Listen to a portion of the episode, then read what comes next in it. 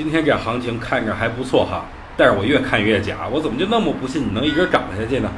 今天涨得比较不错的次新股和军工股还都是成都帮所为，而山东帮啊继续拉高同力水泥，估计也是被逼的啊。不过我认为这些庄股只是挣快钱的，谁也没想能拿一只股票几个月甚至几年的时间。但本次回调不会太深，最多啊就是做个头肩底的右肩，点位支撑呢也就是在三千零八十点附近，肯定不会再创新低了。所以如果本次回调就可以分批进场。大趋势我依然非常的看好，上证指数月线级别已经站在所有均线之上，所以我觉得今年有望把去年熔断的那个高点干过去。回调以后啊，大家可以分批买点混改概念，还有超跌创业板的成长股等等啊。前者是紧追风口，后者则是否极泰来。最后呢，跟大家说件事儿啊，我闭关两个月以后，今天终于复出了。所以想跟着我把握二零一七年大机会的，您可以回复您的姓名和电话，这边会有我的助理与您取得联系。